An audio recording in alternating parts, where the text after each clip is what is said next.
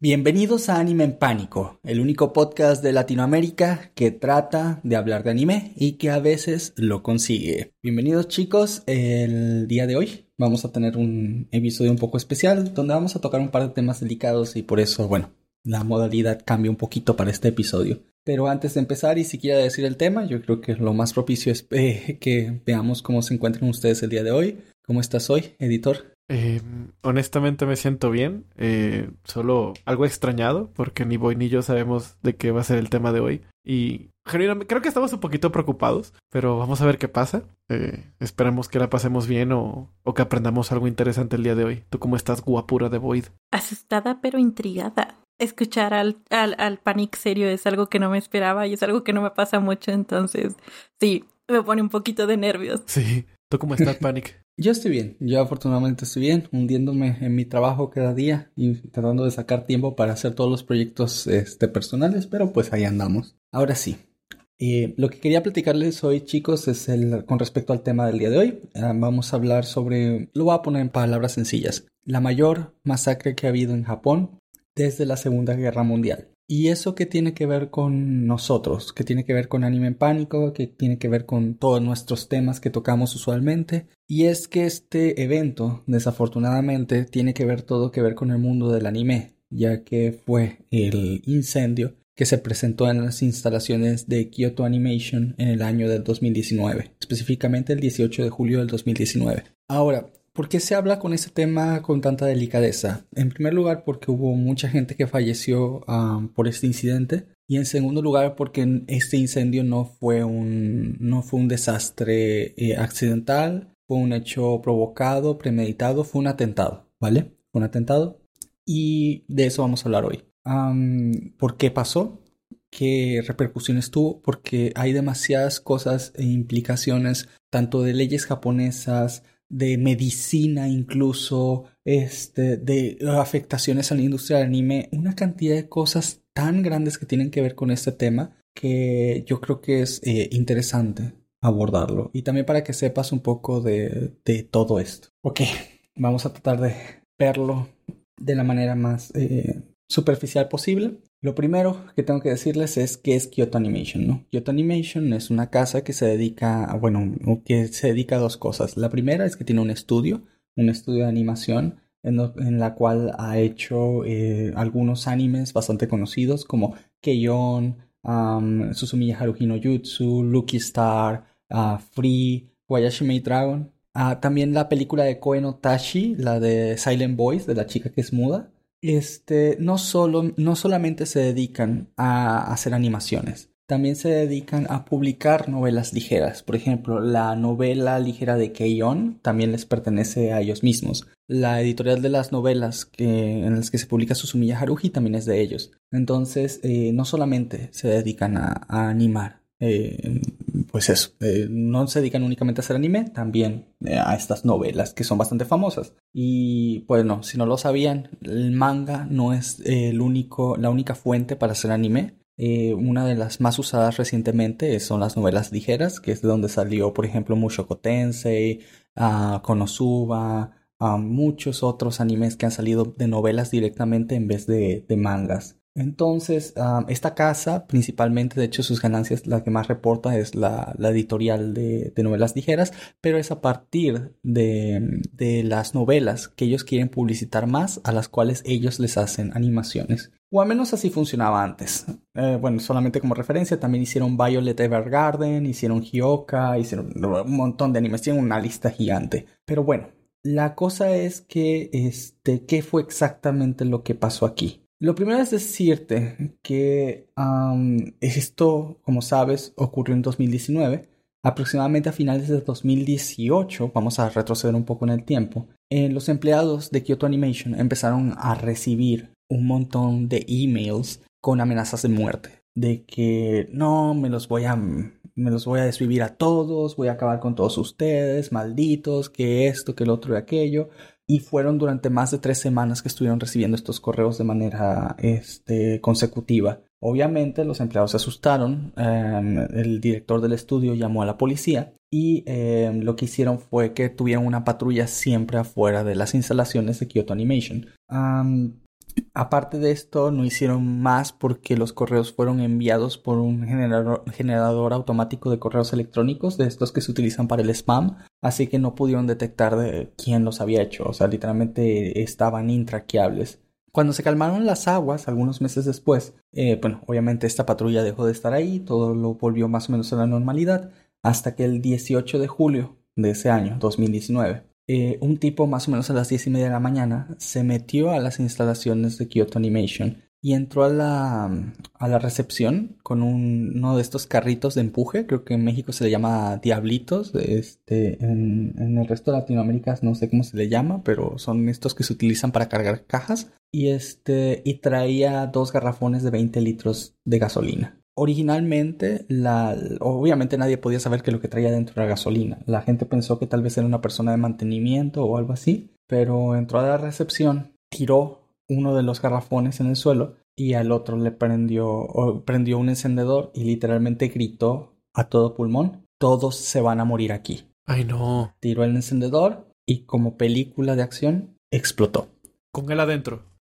Supongo que no planeaba salir con vida tampoco. Ajá. E, esa era mi duda, si, si él lo hizo con él estando adentro. Ah, esto es todo un tema. En primer lugar, usualmente cuando ah, eh, estás con gasolina no explota automáticamente. Pero esto tiene toda una razón de por qué este garrafón sí explotó, que luego les explicaré por qué. Eh, bueno, la cosa es que explotó toda la gasolina, empezó a incendiarse todo el edificio. La salida principal era precisamente por la recepción, que era la que estaba completamente llena en fuego los edificios, como sabes, en Japón son de madera, entonces pues obviamente el fuego se expandió eh, a través de todo el edificio. El fuego empezó a subir entre los diferentes pisos, era un edificio de tres pisos. Eh, la gente intentó huir a toda costa del lugar, pero, pero las salidas de emergencia estaban en el piso de abajo que fue donde se inició precisamente el fuego. Se activaron los servicios para mm, todas estas como mm, rociadores para tratar de extinguir el fuego, pero es que estos no están estos están preparados para fuegos digamos más débiles, no, no para un fuego que fue literalmente alimentado con 40 litros de gasolina desde el inicio. Entonces no, es mucho, no es mucho lo que se pudo hacer. Eh, habían 70 empleados en ese momento en el edificio. 19 de ellos intentaron em, utilizar una de las salidas más lógicas, los que estaban en los pisos superiores, y era tratar de salir hacia la azotea, de tal manera que pues, al menos pudieran respirar, porque como sabes el monóxido de carbono va hacia arriba. Y em, en el momento que estaban en las escaleras para tratar de salir por la azotea, por alguna razón la salida de la azotea estaba bloqueada con llave. Ah, no pudieron salir y el monóxido de carbono de todo el incendio era pues la parte más alta es la que en donde se concentra. Entonces pues la gente allí eh, lamentablemente falleció por intoxicación de monóxido de carbono todos los que fueron por la escalera. Eh, otras personas se tuvieron que quedar dentro del edificio esperando a que alguien eh, los sacara pero todos los que estuvieron en pisos superiores no pudieron hacer nada por, por la porque pues estaban recibiendo toda la carga de, monóxido de carbono. Ah, chicos, eh, una situación que quiero platicarles, la mayoría de las muertes en, en, los incendios son debido a eso, a la intoxicación por monóxido de carbono y no tanto por las quemaduras. Así que se escucha muy feo, pero si tienen... O sea, por ahogamiento con el humo, ¿verdad? Sí, exacto. Si tienen que elegir en medio de un incendio, Ah, pasen a, por donde tengan que pasar, pero traten de no quedarse en un lugar encerrado donde vean ese humo negro. Eso es dióxido de carbono. Y si lo tienen que hacer, traten de estar acostados en el suelo para inhalar lo menos posible. El dióxido de carbono va únicamente hacia arriba, entonces si estás lo más cerca del suelo posible, eh, vas a inhalar muchísimo menos. Aún así tu tiempo estaría contado. Lo primero que vas a hacer es empezar a perder la conciencia poco a poco y desmayarte. Y una vez que te desmayas y sigues inhalando eso, pues bueno, no hay nada que hacer. Ah, te quedas sin oxígeno, tu cerebro también y bueno, de ahí viene lo demás. Entonces, aún así, ah, las cifras son más o menos las siguientes y es que de los 70 empleados, desafortunadamente 33 de ellos eh, fallecieron, 7 de ellos debido a, a quemaduras 28 por la intoxicación de monóxido de carbono, ven lo que les digo, precisamente. Wow. Pero en, el final, si te das cuenta, las, las cuentas no cuadran de lo que acabo de decir eh, y el número que acabo de expresar. Y es que lo que sucede es que posteriormente al, al, este, al incidente de las personas que salieron con heridas, porque literalmente fueron 34 heridos y, y 33 personas muertas. Pero de los 34 heridos, otros 3 fallecieron ya estando en el hospital. Um, afortunadamente o desafortunadamente, los que literalmente, ok, aquí hay lo desafortunado, literalmente la mitad de las personas del edificio terminaron falleciendo, más de la mitad en realidad y de los que sobrevivieron lograron salir, sobre todo los que están en pisos superiores, porque afortunadamente y por, por esas cosas que tal vez las personas que, que creen en Dios este, llamarían un milagro, es que había una persona que estaba poniendo carteles de propaganda política cerca de ahí y justamente las estaba poniendo en el alumbrado público, así que necesitaban una escalera muy grande. Y justamente vio como el edificio se quemaba y lo que hizo fue bajar con el camión, desinstalar la escalera y ponerlo lo más rápido que podía en el edificio para que las personas bajaran. O sea, literalmente fue una de esas coincidencias de la vida que, que son de una en un millón, ¿no? O sea, que... Y que gracias a eso no hubo más víctimas. Sí. No, el número no hubiera sido tan pequeño, por así decirlo. ¿Cuánta gente no había en los pisos de arriba? Eso, el, el, el, el muy encerrado y que nadie casi podía salir. Es, de hecho, casi todos. De hecho, sí, el conteo de, de, muertos por, por piso era creo que en el primer piso nada más murieron las personas que estaban en la recepción y todos los demás lograron afortunadamente salir antes que se extendieran las llamas, pero los del piso 3 fueron los, los más afectados. De hecho, la mayoría wow. murió en el, en el, piso 3 porque ellos no tenían a dónde correr básicamente. Eh, de, e incluso la gente alentaba a que varios de las personas que estaban en el incendio pues se tiraran del edificio, que no era tan alto en términos generales, o sea, era de tres pisos, pero bueno, tres pisos, que allá no te, te rompes las piernas. Y sí, un par de personas se rompieron las piernas precisamente saltando del tercer piso para tratar de salvar sus vidas. Pero se salvaron. Y lo lograron, pero pues a costa de, de un precio muy caro. Ahora, la cosa es que um, la gente del vecindario empezó a ayudar a la gente que estaba herida, empezaron a traer sus propias escaleras y mangueras para tratar de apoyar. Posteriormente llegó, llegaron los bomberos y poco después de hecho que empezó el incendio incluso la policía llegó al lugar. Um, una persona salió corriendo de, del lugar prendida literalmente en fuego. Oh no. Y dos de los empleados de, de, de, de Kyoto Animation empezaron a, a, perseguirlo, gritándole. Este. En eso resulta ser que uno de los vecinos que estaba ayudando le dice que vaya hacia allá que, y le echa agua para que se le quiten la, la, pues el fuego que traía puesto. Pero en el momento que le quitan el agua, las personas que lo venían persiguiendo lo tumban literalmente al suelo. Pero el tipo no se podía ni mover. Tenía toda la piel completamente quemada. Ay, no. De hecho, bueno, es, es, es, unos pedazos casi desprendiéndose. Uh... Y bueno, lo habían tacleado básicamente. Resulta ser que los empleados estaban diciendo, los que salieron del fuego, que había sido él. Que había sido él. Eh, oh. Y la policía llega y, y, y lo detiene. Pero, se lo, pero no lo pueden detener. Porque estaba extremadamente mal herido. O sea, les digo, la, la piel ni siquiera se sostenía él ya, la capa exterior de su piel. Entonces, um, se lo tienen que llevar hospitalizado porque no lo pueden detener obviamente en una, en una situación así. Y aquí descubren que llevaba seis cuchillos encima. No sé para qué necesitabas tantos, no, ni que fuera solo de One Piece, pero, Ay, eh, pero pues sí, llevaba seis cuchillos encima. Eh, el fuego empezó, como les dije, a las 10 y media de la mañana y terminó a las 3 de la tarde lo cual serían cinco horas aproximadamente que wow. estuvo este, encendido y fue hasta que se apagó que pudieron, o sea que los bomberos lo apagaron, que pudieron hacer el recuento de, de las personas que habían desaparecido, que bueno, finalmente se confirmaría su muerte.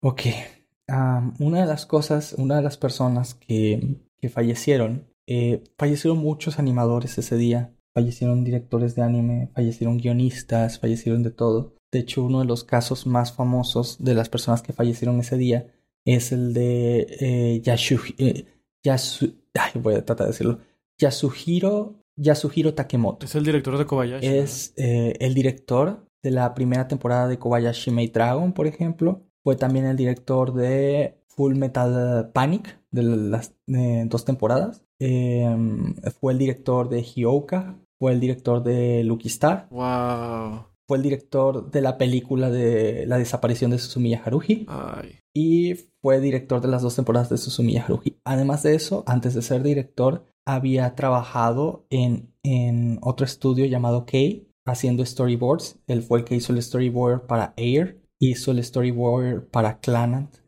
eh, los episodios de la primera temporada 10, 16 y 22. ah, fue el director de los episodios del episodio 22 ah, en adelante. Y en Clan After Story fue el director, eh, fue el que hizo el storyboard de toda la serie y fue el director de los últimos dos episodios del Clan After Story. Aparte de eso, también trabajó como, como animador en Keion y en otros, muchos otros animes. Este, una leyenda. Y él fue una de las, de las principales pérdidas, digamos, de los más famosos que se perdieron ese día. De hecho, hay una, hay una situación que ocurre con él, que es que si tú ves la segunda temporada de, de Kobayashi Maid Dragon, en el opening, cuando están de espaldas Toru y, y esta Kobayashi, que están como bajando del cielo juntas, este aparece un, está en japonés, por eso no, no se entiende, pero cuando ves la versión editada en inglés, puedes leer que dice director de la serie y salen dos nombres. Uno es el director actual de la serie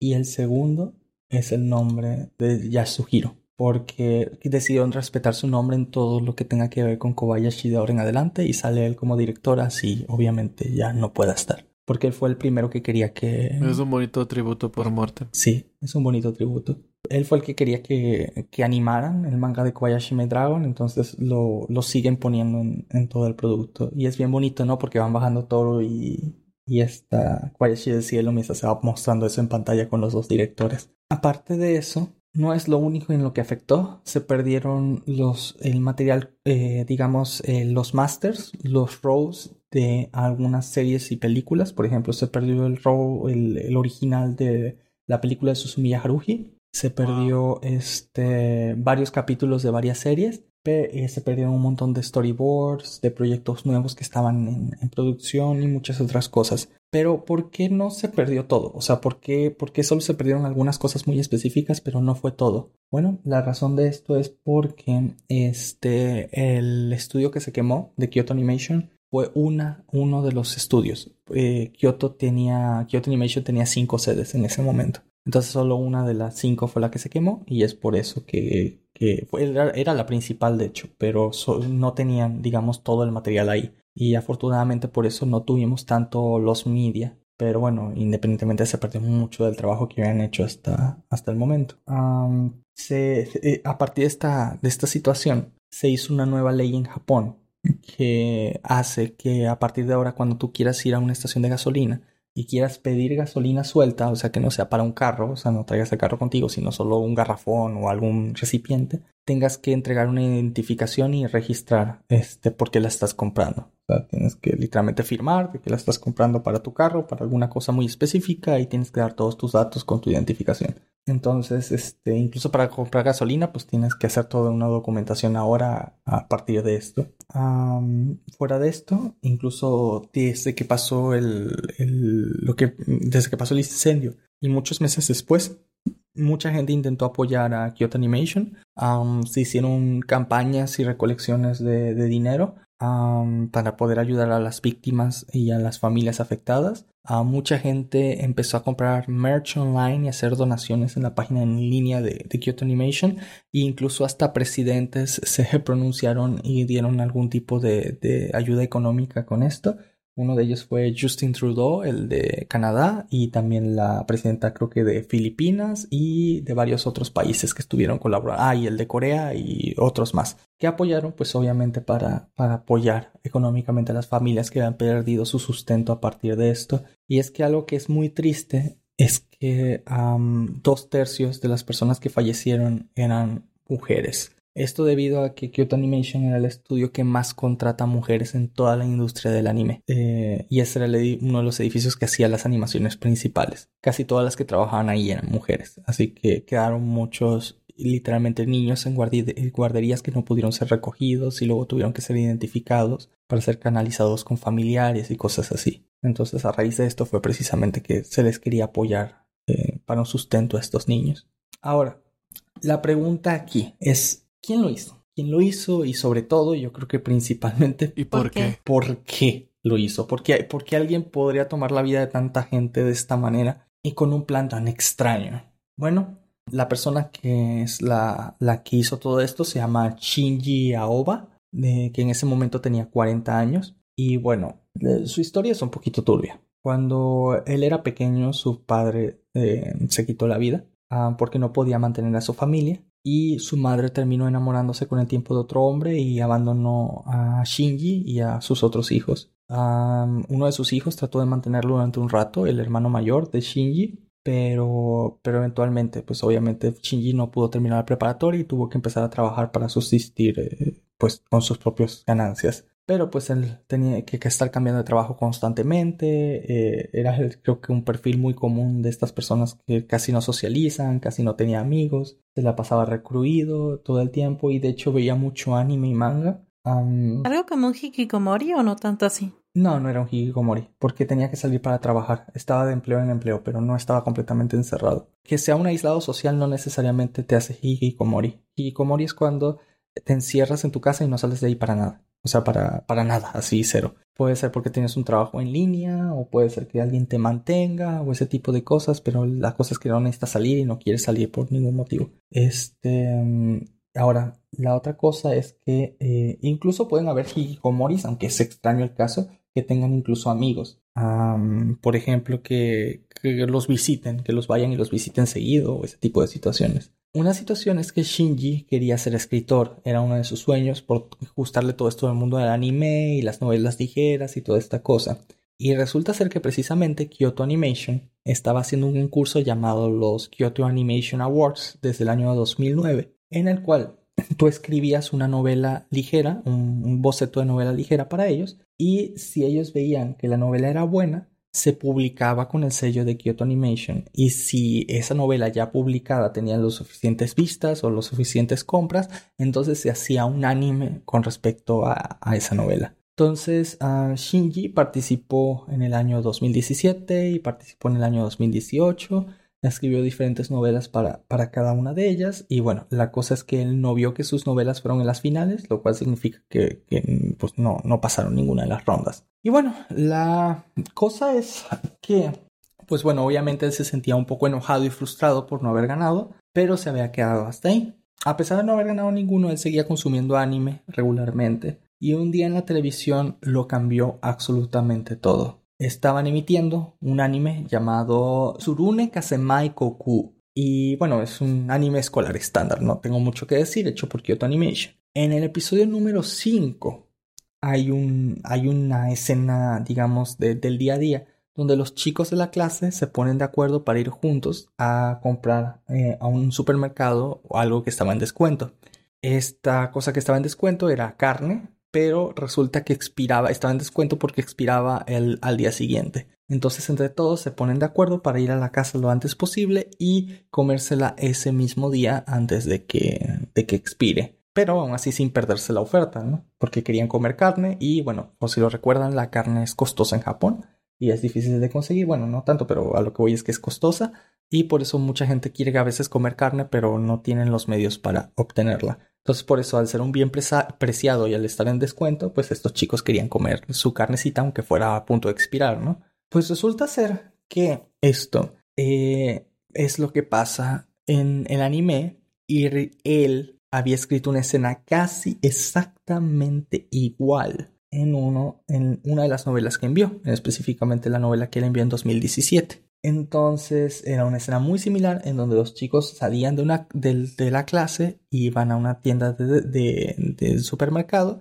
compran carne en descuento y quieren comérsela rápida porque está por expirar. Digamos que esa misma, digamos, pequeña subtrama que en el anime dura menos de dos minutos era eh, parte de la, de la novela de Shinji. Entonces, eh, para él, él pensó que se lo habían copiado que esto era una, una, copia absoluta de lo que él había hecho y que por esto mismo pues eh, los odiaba completamente a muerte y que se estaban aprovechando de él, que quería que por lo menos lo mencionaran en el capítulo o sino que le, que le pagaran una parte por usar sus ideas. Ah, de alguna manera yo investigué esto por, por, por mi propia cuenta para ver si efectivamente esto pudo haber pasado. Y la situación es la siguiente. Sí está extraño, porque en realidad las novelas ligeras en las que se basa precisamente este, el anime de Surune eh, salieron en el año 2016 mucho antes de que siquiera este Shinji escribiera su primera novela para el concurso. Pero esta escena esta escena que aparece en, el, en el anime es un extendido de una escena de una de las novelas. Y esa escena de una de las novelas solo dice que van al supermercado por descuentos. Pero lo de que es carne en descuento y que se la tiene que comer ese mismo día, algunas de esas cosas sí fueron añadidas por el estudio de animación. Pero ahora, el que hayan sido añadidas del estudio de animación no significa que hayan sido directamente copiadas de la novela de Shinji, ¿vale? Eso es lo primero.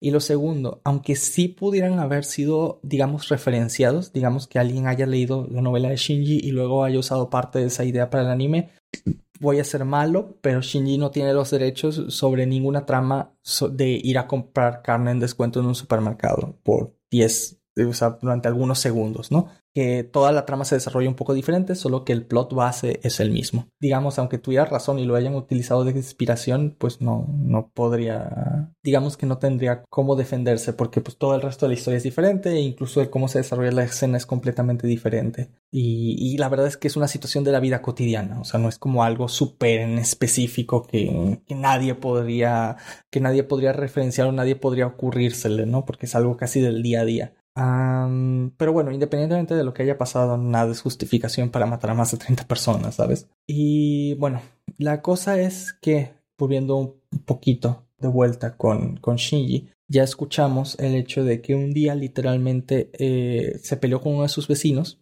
ese, ese día que era el 14 de julio del 2019, de ahí tomó un tren a Tokio, de Tokio tomó un tren a Kioto, en Kioto alquiló un hotel y ahí fue cuando empezó a comprar las cosas. Los cuchillos, los garrafones grandes. Este, y el, llegando el 18 fue que los fue a llenar. Pero la gasolinera más cercana al Kyoto Animation quedaba 6 kilómetros más o menos. Entonces el tipo se fue en medio del sol caminando con 40 litros de gasolina hacia Kyoto Animation. Y esto es lo que se dice que tuvo que ver con la explosión. Porque al estar caminando bajo el sol, lo que pasó es que la, gasolina se empezó a evaporar dentro de los garrafones. Entonces, básicamente era vapor de gasolina lo que tenía eso y es la razón del por qué al abrir los tambos y encender el cerillo hizo esta, explosión, ¿no? Porque básicamente todo el aire era vapor de, de, gasolina dentro de esa cosa y hizo que explotara en vez de que fuera un incendio como, digamos, más eh, tranquilo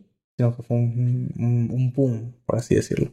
Ah, luego de que esto se suscitó y de que algunos empleados del primer piso mientras salían, las personas que están en la recepción no lo contaron, pero pues como el tipo se estaba eh, quemando, la gente que estaba en el primer piso y estuvo viendo, este, pues sabían que era, que era él el que lo había provocado. El tipo salió corriendo, pero pues él recibió el golpe.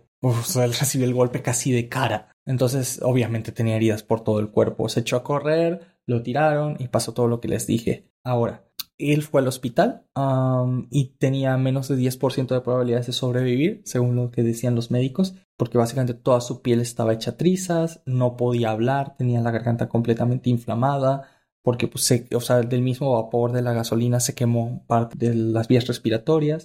La cosa es que estuvo en el hospital durante más de tres meses, de hecho estuvo en, en coma inducido un coma inducido quiere decir que estás, eh, digamos, como durmiendo, pero no porque tú quieras, sino que te están administrando medicinas para mantenerte así, porque si despertaras sufrirías muchísimo. Entonces te dejan como dormido para que, para que no tengas que pasar por tanto dolor. Al estar en esta situación, obviamente no lo podían meter preso. Eh, en Japón, de hecho, existe una ley donde no puedes llevar a nadie preso a menos que se garantice que esa persona pueda sobrevivir sin ningún tipo de atención médica. Ah, entonces, pues por esto mismo no, no podían detenerlo. Pasaron los meses, él despertó, parece que se comportaba bastante, ¿cómo decirlo?, cortés con toda la gente del hospital. Era extremadamente, los halagaba mucho, les agradecía mucho y en ningún momento negó que él haya sido el autor material de, del, del problema, ¿no? Del suceso. Y cuando le preguntaron que por qué lo hizo, él dijo que le habían plagiado su obra eh, que, los, eh, que los quería demandar, pero que la justicia no hubiera hecho nada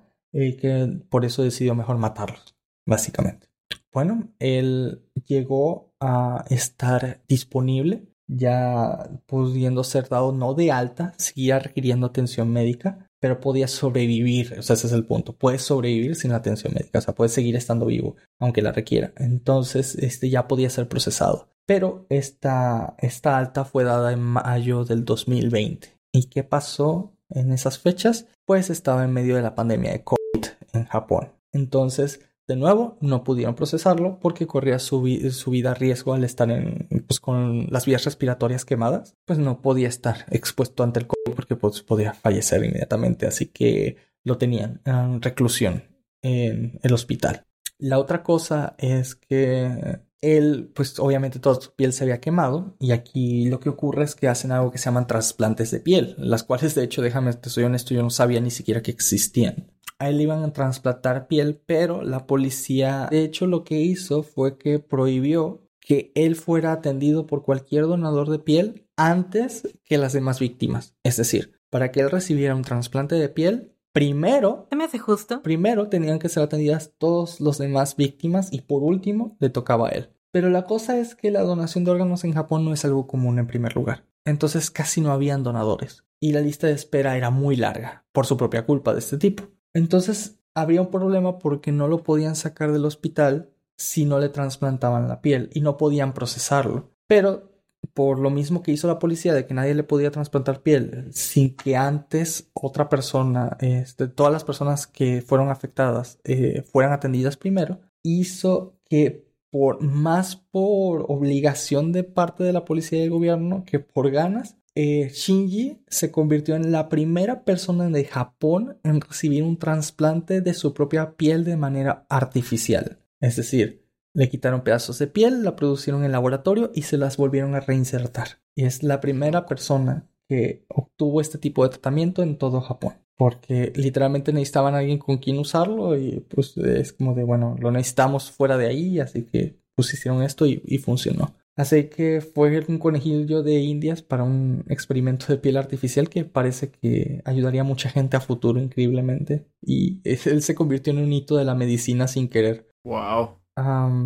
sí, como lo que es la vida, ¿no? Y bueno, la cosa es que este, después de que acabó la pandemia, eh, su proceso estaba en, en, digamos, detenido y no pudo ser atendido y fue pospuesto varias veces. De hecho, lo pospusieron a 2021, luego a 2022 y es apenas hasta ahorita, hasta el año 2023, que se empezó en septiembre, o sea, hace unos días poquitos, empezó ahora sí los juicios en contra de Shinji. Y la pregunta aquí es, todos dijimos que este, este tipo, bueno, obviamente merece el mayor de los castigos, creo que nadie difiere en eso, pero hay algo muy curioso cuando estuve leyendo el tema de los juicios, y es que mm, resulta ser que en el juicio también se está buscando activamente si en realidad Kyoto Animation le hizo un plagio a la, a la novela de, de Shinji. Ok, tengo que hacer la pregunta, ¿por qué?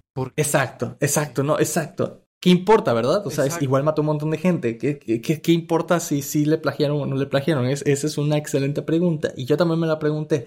Bueno, es que aquí está la situación. Ah, en Japón hay una ley que cuando tú matas bueno, cuando tú desvives de manera intencionada a más de una persona en un mismo acto de manera intencionada, o sea, que tú querías desvivir a más de una persona al mismo tiempo, a propósito, entonces eh, solo hay literalmente una sentencia que se te puede dar y es la pena de muerte. Entonces, sí, Japón es uno de esos países que sigue eh, ejerciendo la pena de muerte, y, pero obviamente es para casos muy extremos y este es uno de esos casos muy extremos. Entonces, ¿qué es lo que pasa? La defensa en este momento lo que está buscando es hacer que ni siquiera están buscando que no lo condenen, o sea, eso ya es imposible, ni tampoco le quieren bajar la sentencia. Lo único que está buscando la defensa es que no le den la pena de muerte, literalmente. ¿Qué sería entonces lo que pasaría? Bueno, ellos están buscando la cadena perpetua. Sí, es extrañísimo, pero los abogados defensores quieren que le den cadena perpetua, porque es la única opción con la cual él podría sobrevivir. Entonces, eh, para hacer esto, ¿qué, qué, qué, qué se está alegando? La primera Ah, son dos vías que la defensa está poniendo en el juicio para, mm, para ver qué va a pasar con él, ¿no? Para tratar de defenderlo. La primera vía es alegar un problema mental, debido obviamente a lo que pasó con su padre en su infancia, que, se desvivió, y a su madre que lo abandonó, y a la infancia difícil que tuvo, y a, problemas de violencia que había tenido anteriormente. De hecho, De hecho, no es la primera vez que él cometió un crimen. En el 2012 él había asaltado un combini, una tienda de esas de la esquina, para robarse como el equivalente a 200 dólares, que todo lo que había en la caja. Este, y ese, o sea, ya había sido un crimen anterior, ¿no? Entonces eh, quieren argumentar todas estas como cosas que tuvo y están exponiendo su vida y todo, pues para, para hacerlo pasar como que tiene problemas mentales, ¿no? Y de esa manera, pues al tener problemas mentales, no es consciente de sus actos y con eso, pues deriva en que, en que no podrían darle la pena de muerte porque no sería del todo intencionado. Podría haber estado en medio de, de algún problema mental, alucinación o lo como tú lo quieras decir. Pero eh, Desafortunadamente por todas las declaraciones que él hizo y durante tantos meses que estuvo acosando a los empleados de Kyoto Animation, más que su alucinación debió haber sido de cuatro o cinco días, ¿no? Porque él dejó su casa en el, 14 de julio, pero, pero para irse a Kyoto, porque él, él vivía muy lejos de Kyoto. Entonces, este, premeditación se dice, ¿verdad? Había premeditación, había planeado, planeación, entonces es muy difícil argumentar. Es muy diferente a, es que me pasó algo raro en el momento y en lo que sí hice estas cosas, a, llevo meses planeando esto desde que vi el episodio. Puedes tener una alucin si tienes algún problema mental, pero este tipo estuvo planeando esto durante cuatro días y, y, de manera muy, muy específica lo que iba a hacer. Pero bueno, la cosa es que eh, yo creo que esto no va a proceder. Lo siguen intentando, ¿vale? Pero no creo que vaya a proceder, porque nadie cree que vaya a proceder. Y aquí es donde viene la segunda parte de, la defensa, y es el hecho de si efectivamente fue un plagio o no. De nuevo, aquí no se discute si estuvo bien o mal que lo hiciera, ¿vale? Aquí lo que se está discutiendo es que en caso de que se compruebe que es plagio, se daría un motivo para la agresión. ¿Vale? Y con este motivo para la agresión se entiende por parte del juez, bueno, él recibió una injusticia y por eso hizo este acto, que fue desmedido en proporción a lo, a, lo afectado, pero tuvo un motivo. Y al tener un motivo, pues ya no sería este matar, por así decirlo, matar inocentes por matar inocentes. Obviamente para mí sigue sin tener lógica, para mí sería exactamente el mismo resultado, personalmente si me lo preguntas, pero bueno, están buscando una motivación para reducirle, aunque sea un poquito, la pena para que no se lo lleven. aparte, la pena de muerte en Japón es un poquito fea. Te, básicamente te, te, ahorcan. es muy feo. La defensa es. O sea, entiendo el objetivo de la defensa, pero la, la defensa tiene dos argumentos totalmente contrarios para defender a alguien. O sea, en una es porque estaba loco y en otras, en dado caso de que no estaba loco, porque tenía razón en hacerlo, en su modo retorcido de pensarlo de ellos, ¿no? Como él no desvivió ningún inocente. Exacto, o sea, si, si no tuvo premeditación estaba loco y si tuvo premeditación... Mm, no, obviamente seguían siendo inocentes, pero lo que voy es que tendría un motivo. Ajá, pero ante sus ojos no lo sería porque para la defensa es como ellos le robaron el trabajo de su vida, lo cual se me hace una tontería. Y por eso reaccionó, Exacto, pero eh, estamos de acuerdo que si ese segundo argumento se, se prueba, no, no se prueba más bien, se, acepta, significa que duraron casi la mitad de un juicio probando algo que no era. O sea, ellos están tirando todo a ver qué pega. Exactamente. Así que sí, estoy completamente de acuerdo porque es cierto. O sea, son dos, o sea, es una contradicción. O sea, es como si no logramos probar que está loco y que sí lo hizo en serio, entonces vamos a demostrar que cuando lo hizo en serio tenía una razón para haberlo hecho en serio. Sí, exactamente es eso. Y ahorita creo que una de las preguntas aquí es que creo que aquí nos ponemos un poquito como en el caso de Kira y L. Y es de, ¿está bien que le den la pena de muerte o que sea cadena perpetua? En, en ambos casos, o sea, ¿qué sería lo mejor para todos? ¿Qué sería incluso lo mejor para él como persona? Y se escucha feo pensar en lo mejor para él, sabiendo todo lo malo que hizo, pero... Pero la, esto es un dilema que, aunque parezca tonto, es un dilema que ha estado ahí durante mucho tiempo está bien acabar con la vida de criminales, o sea, de tomar sus vidas porque ellos tomaron vidas. Y si ese caso no está bien, es mejor, eh, porque tú dices, bueno, es que no, pero es mejor que sufran estando vivos, ¿no? Que estén en la cárcel y se estén ahí durante el resto de su vida sin poder salir y todo lo demás.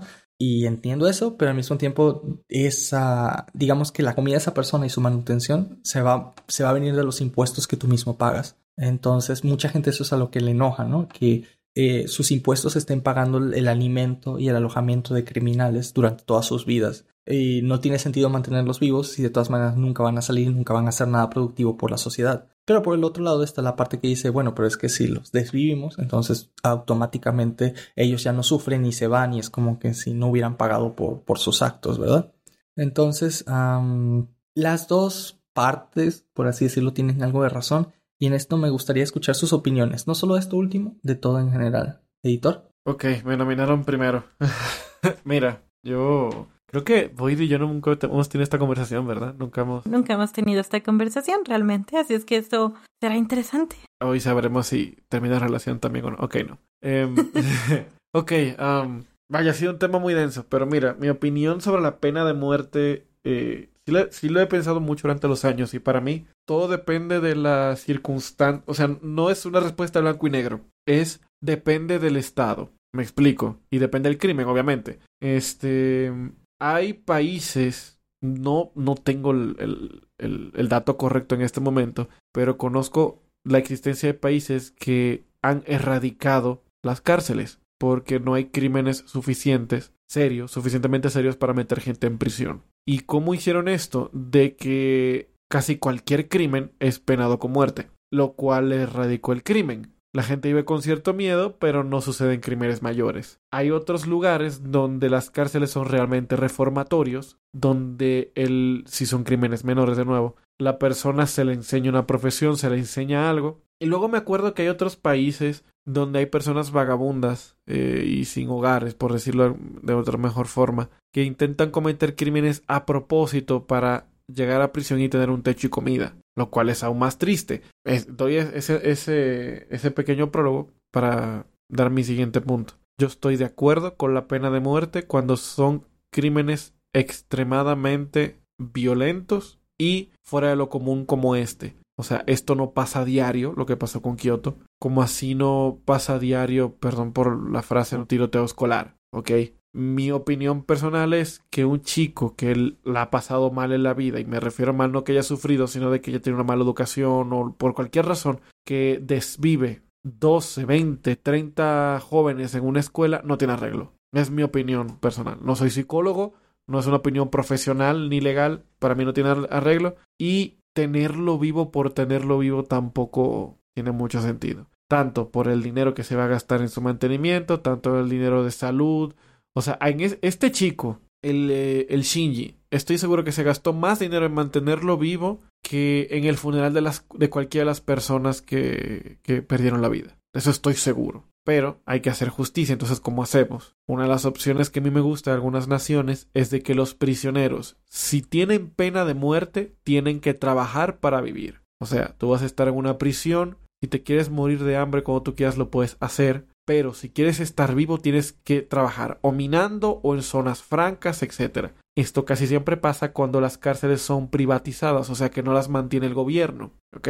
Sino que el gobierno tiene el espacio y una empresa mantiene la, la, la prisión y la prisión tiene que generar una ganancia para pagar a sus empleados y, esa mano de obra viene de los prisioneros. Esto también sirve para reformar porque se enseña a los prisioneros que si van a salir de ahí a una nueva tarea, un nuevo oficio, etc. Porque el lado, la opinión contraria de este caso es que muchas prisiones que no son privadas, son públicas, que solo mantienen a los prisioneros ahí, solo son escuelas de hacer criminales. Porque si solamente están ahí haciendo nada, poniéndose más fuertes, juntándose con criminales peores, y saben que van a salir en algún momento, solo aprenden a delinquir porque saben que cuando salgan, eh, su récord criminal no les va a permitir tener ningún trabajo. Y no es obligación del gobierno conseguirles trabajo a un criminal, porque ¿por qué le van a dar trabajo a un criminal cuando podrían darle trabajo a alguien que está legal? Es un tema muy largo. Creo que podríamos tratar en otro podcast, pero creo que para sintetizar mi opinión estoy de acuerdo con la pena de muerte cuando son cosas así de extremas, donde no tiene sentido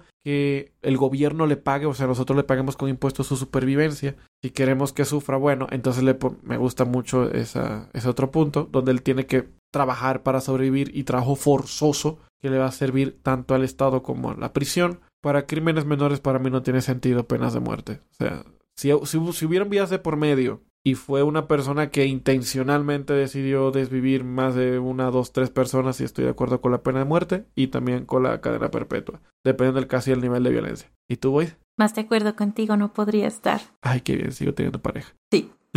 Aunque realmente yo solo tengo como un problema con la pena de muerte, que en este caso afortunadamente no es el problema, es el hecho de que por lo menos aquí en México hay algo que se trata de la presunta culpabilidad.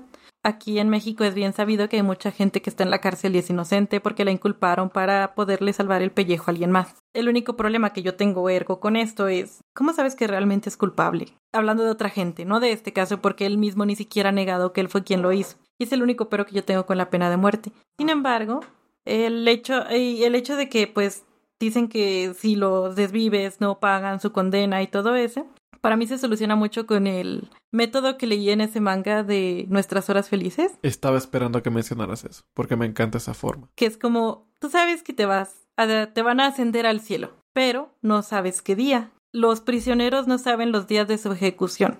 Simplemente escuchan cómo se abre la puerta y saben que el celador viene por alguien que ese va a ser su último día. Yo no me imagino una forma más horrible de vivir que no saber cuándo te toca a ti ir a, a tu destino, por así decirlo.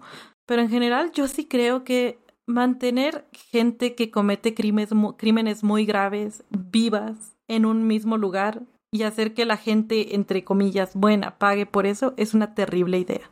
Otra anécdota que hay aquí en México es que es muy común las fugas aquí. Entonces no solo se está fugando una persona que ya tiene como este registro de hacer cosas malas, sino que también ya tiene otros nuevos contactos que son igual o peores que esa persona. De hecho, se me hace muy interesante eso de, bueno, ahora hay una organización de que está en cada país que se llaman derechos humanos, que no son derechos humanos, son derechos criminales, básicamente, que andan defendiendo a los perpetradores más que las víctimas. Y algo como eso de esa historia, que se consideraría terror psicológico o guerra psicológica a un prisionero, habrían naciones y organizaciones y ONGs defendiendo al prisionero de que eso no es humano y no podría importarme menos, honestamente. Se me hace justo que la persona sufra hasta el día de su ejecución luego de hacer algo tan así. ¿Sabes por qué? Porque durante, después de la perpetración y mucho después de que esa persona fallezca, él habrá hecho ese sufrimiento peor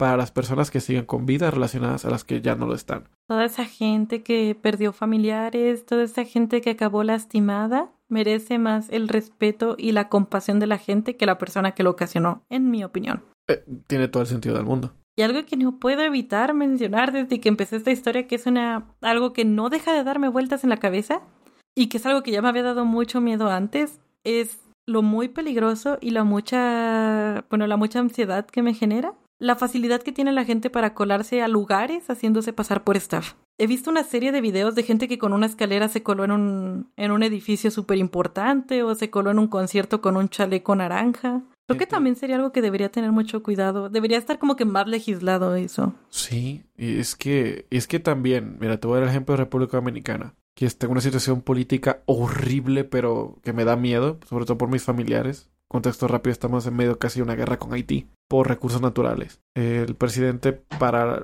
cuando grabamos el podcast es el jueves anterior, pero para mañana viernes el presidente dio una orden ejecutiva de que iba a cerrar fronteras con Haití. O sea, así eso, nunca había pasado. Eso escaló muchísimo. Sí, eso nunca había pasado. Pero eso podemos hablar en otro momento. La cosa es de que en Dominicana los guardias de seguridad siempre son hombres mayores a 40 años que no están en condiciones físicas con una escopeta y tres cartuchos que ellos tienen que pagar. Y, mm, o sea, viene un asaltante, les quita la escopeta toda oxidada, les dan, les, las golpean con las mismas escopetas y se acabó. Entonces, imagínate, en una isla tan pequeña han pasado cosas como que personas con M16, AK-47 y R-15 han asaltado bancos.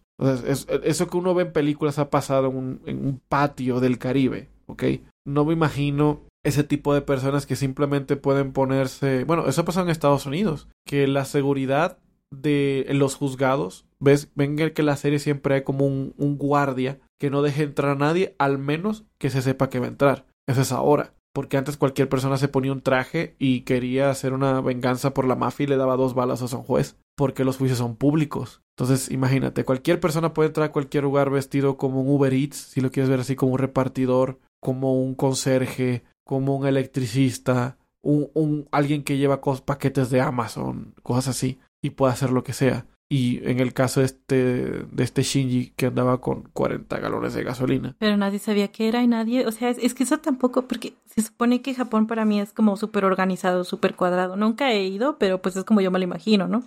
que te dejen pasar a alguien con un paquete súper grande a una empresa como, como Kyoto Animation. Para mí es, eso es como muy irreal. Para mí suena lo más normal del mundo, ¿no? Sí, es que pues es lo más normal del mundo. No creo que haya sido el primero ni el último que haya pasado con Sí. un paquete gigante. Tal vez pensaron que eran computadoras, tal vez pensaron que iban a reparar algo del aire acondicionado. O sea, no, no vas por ahí deteniendo a las personas a la primera. Y aparte se paró en la recepción y como si nada, nada más los tiró. Y, y de todas maneras, tú pregúntame, ¿qué iban a hacer las recepcionistas a? Exactamente. O el seguridad. Y que en, en un estudio de animación no, no es un banco, no esperas tener cuatro seguridad y un Pero es que a lo que voy, ya habían recibido amenazas. Era para que estuvieran como un poquito más como, o sea, tal vez ya había pasado tiempo, ¿no? Pero ya habían, no estoy culpando de ninguna manera a Kyoto. Animation, solo, no sé, no, no me imaginaba que esto hubiera pasado así.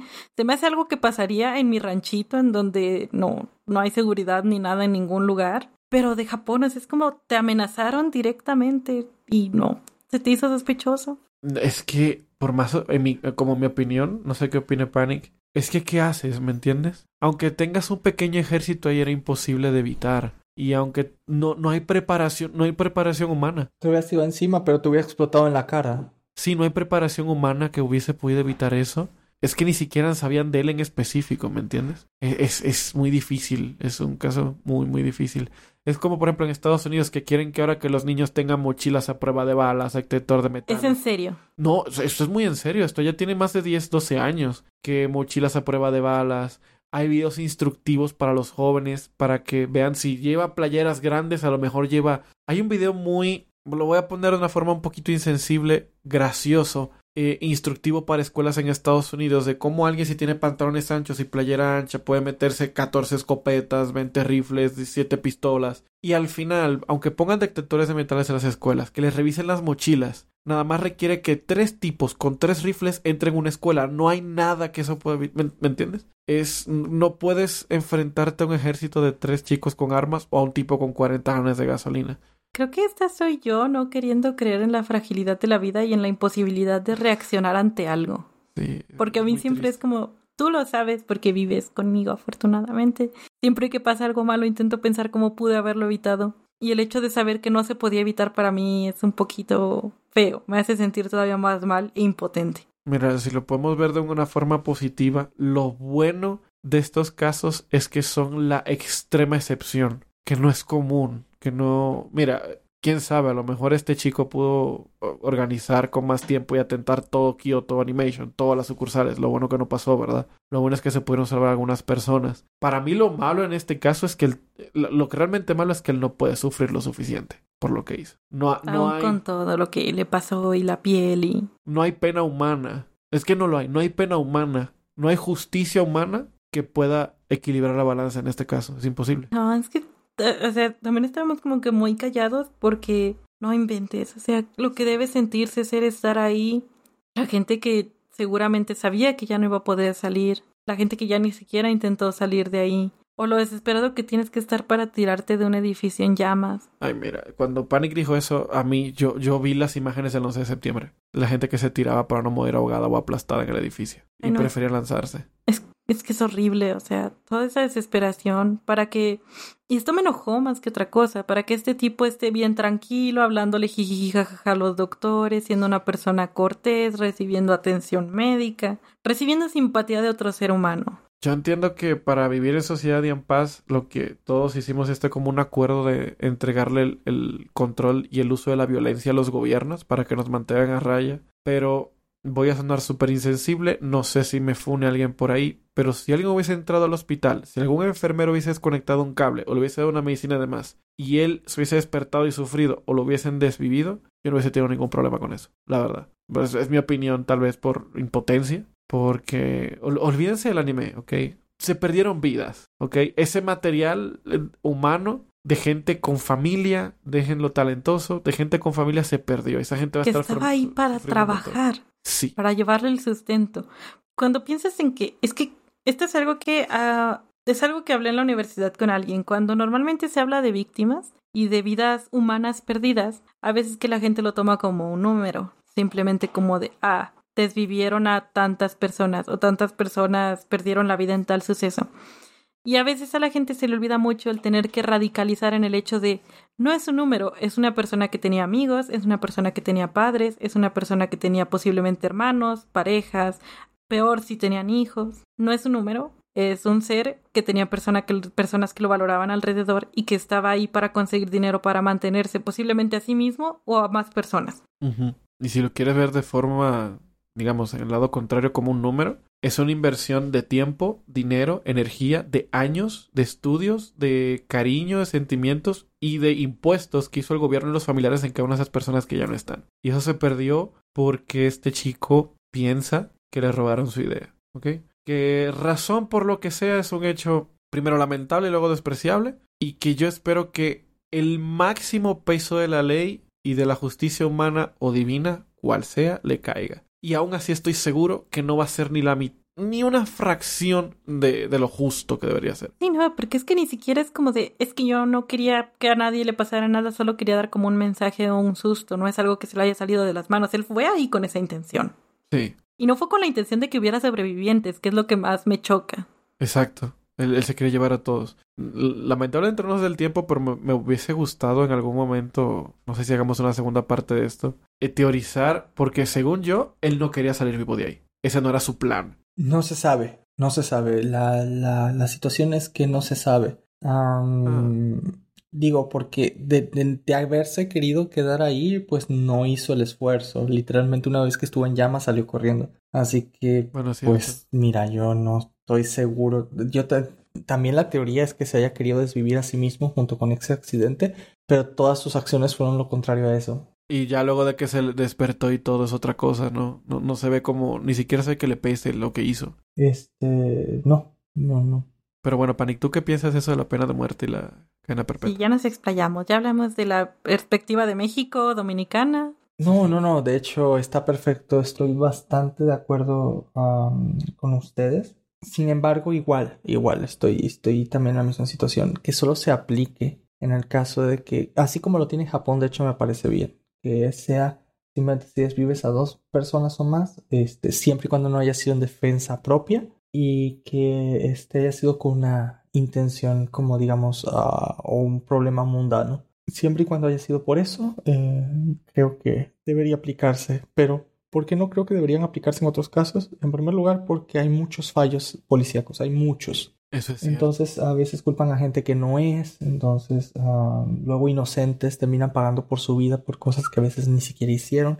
Y la verdad es que las cosas se pueden reparar siempre y cuando la persona siga con vida. Por eso, sin muchos otros casos, es que es un tema un poquito más delicado de lo que parece. Mucha gente también eh, relaciona esto un poco con el tema de la eutanasia, que eh, por si no ubicas la palabra, es si tú ya estás muy viejo o muy enfermo, tener la opción de pedirle a un médico que te desvivan sin dolor. O sea, es de que te metan algún tipo de anestesiante y te desvivan estado tranquilo, ¿no? Que tú decidas cuándo irte bajo tus propios medios. Y para mí, personalmente, se me hace una idea bastante buena, si tú me lo preguntas. El hecho de tener, si estás muy enfermo o muy viejo, y tener la elección de tú saber cuándo irte, dejarlo todo, digamos, en orden en tu vida. O sea, despedirte, tener tiempo para despedirte de la gente, tener tiempo para preparar y dejar, no sé, tu testamento, tus cosas listas, e irte tranquilo y en paz, ¿sabes? Yo creo que eso es una de las cosas más eh, ah, satisfactorias, o sea, tú decidir bajo tus propios medios cuándo irte, pero no por un arranque de, depresivo u otra cosa, sino porque tú sientes que ya estás listo, ya cumpliste, arreglaste todo y quieres irte en paz antes de, pues, sufrir, de vivir para sufrir o de ser una carga para tus seres queridos, ¿no? Entonces la eutanasia se me hace algo eh, bastante humano, si me lo preguntas, pero también comprendo por qué no se implementa, ¿sabes? Mucha gente la utilizaría para autodesvivirse por arranques de depresión o por otras cosas, o también este, lo podrían utilizar malas personas para deshacerse de gente que les estorba. Digamos que tienes a gente, no sé, de que les gusta traficar con pastillas o con cosas. No voy a decir las palabras para que no, no haya problema. ¿Tú sabes a qué me refiero? la palabra que empieza con NAR y termina con Colombia. Este, Dios mío. Y eh, imagínate que ese tipo de gente eh, pusieran a alguien a dormir y lo pusieran a firmar un papel que dijera que, que está de acuerdo con su propia eutanasia, ¿no? Entonces sí puedes deshacerte legalmente de la gente. Es, eh, tiene muchos ámbitos legales esto de la eutanasia y, y, y son tantos ah, marcos legales que habría que preparar por antelación que creo que es la razón principal por la que no se ha implementado. Y algo parecido eh, pasa con la pena de muerte. Tendría que ser para casos demasiado específicos. Am, y entiendo perfectamente la molestia que la gente siente al tener a prisioneros en cadena perpetua que no van a hacer nada útil por la sociedad en, en como 50 años y solo lo van a estar ahí manteniendo, ¿no? Así que son temas delicados, son temas delicados. Este, veamos qué es lo que pasa con este juicio ya sea que gire para un lado o gire para el otro, uh, seguramente va a ser un, un, preámbulo en muchas cosas, como lo vieron ahorita. Fue un preámbulo para leyes, la ley esta de la gasolina en Japón, fue un preámbulo para la medicina. Este, hizo también cambios en cómo se almacenan los guardados de los eh, masters de los episodios de anime y las películas. Muchas cosas en muchos ámbitos cambiaron a raíz de este accidente. Y bueno, quedémonos al menos con la enseñanza de que... ¿Cuál sería la enseñanza en este caso? Bueno, voy a atreverme a decir lo siguiente, y es, bonita audiencia, abracen a sus seres queridos, manténganlos cerca, eh, cuídense, quiéranse mucho, eh, siempre den el máximo, la máxima cantidad de amor y cariño que puedan a las personas que quieren. Uno nunca sabe cuándo uno puede perder a alguien por las causas que sean, sea por incidentes como este o por la vida. Eh, siempre mantengan a esas personas cerca, quiéralas mucho, uno nunca sabe cuándo también uno mismo pueda partir de este mundo. Y cuídense mucho, quiéranse mucho. Y recuerden que la empatía es algo muy bueno de ejercer y de practicar.